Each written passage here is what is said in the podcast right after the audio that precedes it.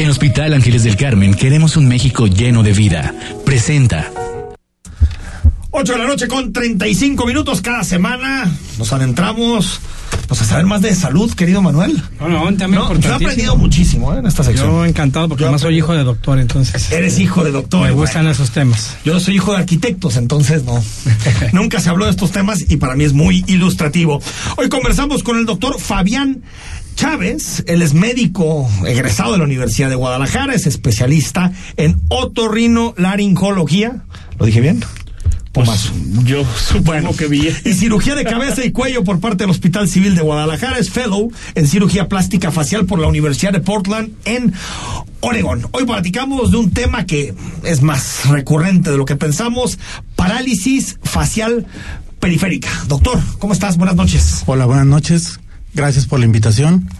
Y pues básicamente la parálisis facial eh, es un trastorno del nervio que da la movilidad de la cara. Este nervio es, imaginémoslo como un cable que une el cerebro con los músculos de la cara. Este nervio sale por la parte de atrás del oído, se va a través de todo de toda la cara y se une con los 70 músculos que nos dan la expresión facial. Por eso le llamamos el nervio facial. Este nervio o, O sea, este cable nervio controla todos los gestos Los- que hacemos con la cara. Exactamente. Todos los movimientos. Todos los movimientos un de la solo cara. nervio. Un solo nervio. ¿No son dos nervios, perdón? Sí, uno de un lado y O otro sea, del otro lado. uno, ok. Así es, es un par craneal. Y entonces este nervio sale de la parte de atrás del oído y si se afecta a nivel cerebral, entonces le podemos llamar una parálisis facial de origen central. Si se afecta por fuera del cerebro, es lo que llamamos parálisis facial periférica. Esa es la diferencia. ¿Y por qué pasa la parálisis facial? No sé si quieres explicar las dos, doctor, la central y la, y la periférica, o concentrarte en la periférica. Así es. La parálisis facial, eh, pues hay diferentes trastornos que la ocasionan. La más frecuente, hablando de, pri- principalmente de la parálisis facial periférica, es la parálisis tipo Vélez. Todo el mundo lo conocemos. Es un paciente que, que amanece con una parálisis facial. Es transitoria, es secundaria a una inflamación del nervio y se puede resolver de forma transitoria. En orden de frecuencia hay otros tipos de parálisis, por ejemplo, por fracturas, hay una parálisis que ahorita está de moda porque un cantante, Justin Bieber, la semana pasada canceló, Ah, ¿cómo no? Sí, sí, sí. canceló una Hasta gira. yo me enteré de eso. Que, que es una parálisis que se llama síndrome de Rams, Ramsay-Hunt, que es una inflamación del nervio por, por un, por un, por un virus. Y en orden de frecuencia, las terceras más frecuentes pues son o neoplasias, por ejemplo, tumores, o hay niños que nacen con parálisis facial, que no pueden mover la cara de un lado o del otro lado. Eso se llama síndrome de Mobius y que pues también tienen tratamiento, ¿verdad? O sea que es congénito. Es congénito. Nacieron, nacieron con ese problema de entrada. Así es. Yo recuerdo que, que, que te decían mucho que, que te podía dar parálisis facial por los cambios abruptos en el clima. Sobre, lo recuerdo, ¿no? Que estabas en la fogata, estaba haciendo frío en el bosque y te decían, no, no, espérate un rato porque si vas te puede dar parálisis facial. ¿Tiene algo que ver el clima en esto? Sí, fíjate, es, una pregunta bien recurrente. En algunas ocasiones, eh, todo mundo tenemos, por ejemplo, fuegos, ¿verdad? o es, es frecuente en los fuegos. Esos fuegos es un nervio que se aloca, se aloja en un, eh, es un, perdón, es un virus que se aloja en nuestros nervios. Y ese nervio está pegado, pues, al nervio facial, al oído. Hay ciertas causas de estrés que pueden expresar ese nervio y ese, ese virus, perdón, y puede inflamar el nervio. Entonces, pudiera ser una de las causas. Por ejemplo, el embarazo es otra causa, algunas enfermedades, eh, diabetes, hipertensión, son más propensas a tener este tipo de parálisis. También enfermedades autoinmunes, ¿no? Así es también. ¿Como cuáles, doctor? Pues pueden generar Pues mira, parálisis facial. Todas las enfermedades que nos inflamen los nervios nos pueden ocasionar este tipo de parálisis facial. Es decir, con alguna que, que nos puedas comentar. Pues mira, las enfermedades reumatológicas, nos puede ser la artritis reumatoide es, pro- es propensa para también este tipo de parálisis. ¿Y el estrés?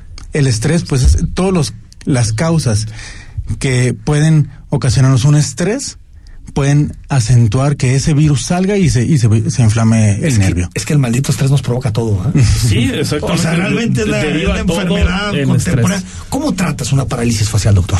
Bueno, si el paciente, lo, lo, más común es que el paciente es- amanezca, se ve al espejo y vea que no mueve una cara. Entonces se asusta y dice, bueno, es un infarto cerebral. Lo primero que tiene que hacer es pues acudir a un área de urgencias. Todos los médicos o todo el personal de salud está capacitado para diferenciar entre una parálisis facial central, por ejemplo, un, un infarto cerebral o un tumor cerebral, que eso se tiene que actuar inmediatamente. O ¿A través una de qué cirugía? Ah, pues con el neurólogo ya se, se, Se identifica qué es lo que se requiere. Y si con, mediante la exploración física y la historia y la historia clínica identificamos que es una parálisis facial periférica, pues se canaliza con el experto en el nervio facial periférico, que en este caso es el, el otorrinolaringólogo. Y entre más pronto iniciemos con el tratamiento, la tasa de recuperación de la parálisis pues es mayor. Se dice que si iniciamos antes de las 72 horas con desinflamatorios potentes, la tasa de recuperación es hasta un 90%. O sea, los En las pacientes... primeras 72 horas. Así es. Entonces, si tú notas parálisis, es importante ir a atenderte ya. Así es. Porque las primeras horas son clave. Así es, y a identificar si no fuera algo central o algo periférico. Y ¿verdad? entonces se trata a través de antiinflamatorios. Si es algo agudo, se trata a través de un antiinflamatorio potente, los corticosteroides, y pues si se piensa que es de origen viral, pues antivirales. ¿verdad? Antivirales. Así ¿Y no es. hay cirugías en estos temas? Cuando son, por ejemplo, parálisis ya de, de o las secuelas de la parálisis, ese, ese es otro tema importante.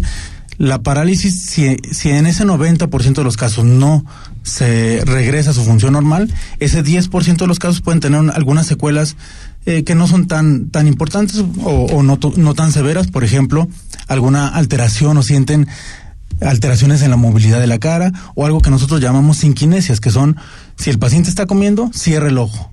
O si el paciente quiere hablar, moviliza el cuello. Esas son sinquinesias. Esas se tratan con algo muy ¿Cómo se sencillo como ¿Sinquinesias? Sinquinesias. Es como, como arritmias, que no sé por Son, manera. conexiones aberrantes que hace la inflamación del nervio. Entonces el paciente mueve un músculo, un grupo muscular Y, se- y, y y se mueve otro. Así es. Y entonces eso lo tratamos con Botox eh, o en algunos casos con cirugía o rellenos faciales. Ya cuando son eh, secuelas como de a largo plazo, cuando el paciente ya no moviliza nada la cara, anteriormente pues era bueno, ya el paciente ya tuvo la parálisis, ya no hay nada que hacer, no le pasó nada, no se murió, pues bueno, ahí lo dejamos. No, actualmente Siempre ya hay secuelas. ya hay muchas cosas que podemos hacer para mejorar la calidad de vida del paciente. Sí, Eh, bueno, bueno, yo quería hacer la pregunta boba, pero independientemente de la cuestión estética, es decir, quien tiene parálisis se le nota, ¿qué pasa? O sea, no puedes hablar bien, no puedes ver bien, o sea, ¿qué pasa además de, Funcionales, de- ¿no? en, en cuestiones Así es, funcionales del paciente, claro?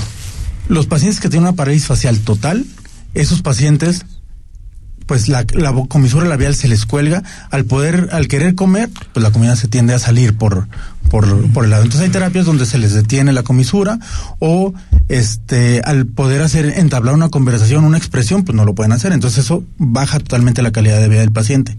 Actualmente hay terapias donde o hacemos cirugías donde quitamos músculos de otro lado del cuerpo para colocarlos y jalar la comisura labial que el paciente pueda comer, pueda sonreír o algo que tomamos nervios de, de otra parte del cuerpo y los conectamos con el nervio que está funcional para hacer que el nervio contralateral pues entonces ya empiece su función. Y perdón que interrumpa, pero Estalones tiene la mitad de su cara como Tiene- caída, tiene- ¿no? Es, es- tiene también una es una falta de especie de, expresión, parálisis es. facial. Es una falta de expresión, así es. Uno, uno, por ejemplo, congénitamente puede no mover simplemente la pura comisura de la boca, entonces sí son, son algunos síndromes. Mira, ya le ayudó. Sí, no, bueno, es que- Como actor, ¿no? Porque es- exacto. hace ver duro, ¿no? Lo hace Mucho ver- más duro el es. asunto, Pero, pero sí es bueno. muy evidente que la mitad de su cara no corresponde así Así con la otra. Preguntarte, doctor, antes de despedirte, ¿te puede dar cotidiano, o sea, es algo que te puede pasar de la noche a la mañana? Y si podemos hacer algo para evitar que nos dé parálisis facial. Pues fíjate que eh, puede ocasionar en algún paciente alguna recurrencia de la parálisis. Para decir que hay, hay algo que pueda yo evitar para que me dé, pues realmente no, pues es la suerte. Relajarte. tomó. Relajarte Relajarte, ayuda, ¿no? cuidar las enfermedades crónicas. Lo que sí es en cuanto nosotros tengamos los primeros síntomas, pues actuar. Automáticamente. Así Eso es. es. lo más importante, ¿no? Cuando Así estamos es. hablando de parálisis. Pero, ¿cuál sería un síntoma? Es decir, me levanto y siento que no estoy hablando Que bien. que no bien la cara. siento la cara entumida. ¿Cómo? cómo pues, Se sienten, sienten un poco los pacientes rara la cara, a veces sienten algo, porque hay unas conexiones con otros nervios, sienten raro la, eh, pues, eh, los sabores un día anterior. Como pero generalmente labios. es, al ver- los pacientes así nos dicen, me levanté, me vi al espejo y ya no muevo la cara. Eso realmente no hay nada. parálisis. ya con eso. Ya con, con eso, eso. con eso creo que ya tienes suficiente Sí, susto eso tienes para doctor. asustarte, ¿eh? Doctor, es. ¿dónde te encontramos? Bueno, estamos en el Hospital Ángeles del Carmen, aquí en Guadalajara, Jalisco. Eh, la dirección es calle Tarascos, 3435. Nosotros somos un grupo de otorrinolaringólogos especialistas pues en el nervio facial. ¿Y teléfono tienes por ahí? Sí, ¿Algún tenemos un teléfono, es 333-253. 5605. Ahí están los teléfonos. De todos modos, también, si, si lo quieres escuchar de nuevo, ahí está en el podcast que subimos todos los días a partir de las 9 de la noche a Spotify. Gracias, doctor, por venir. No, gracias, por la invitación. Gracias, doctor. doctor Fabián Chávez. En Hospital Ángeles del Carmen queremos un México lleno de vida. Presentó el análisis político a la voz de Enrique Tucent en Imagen Jalisco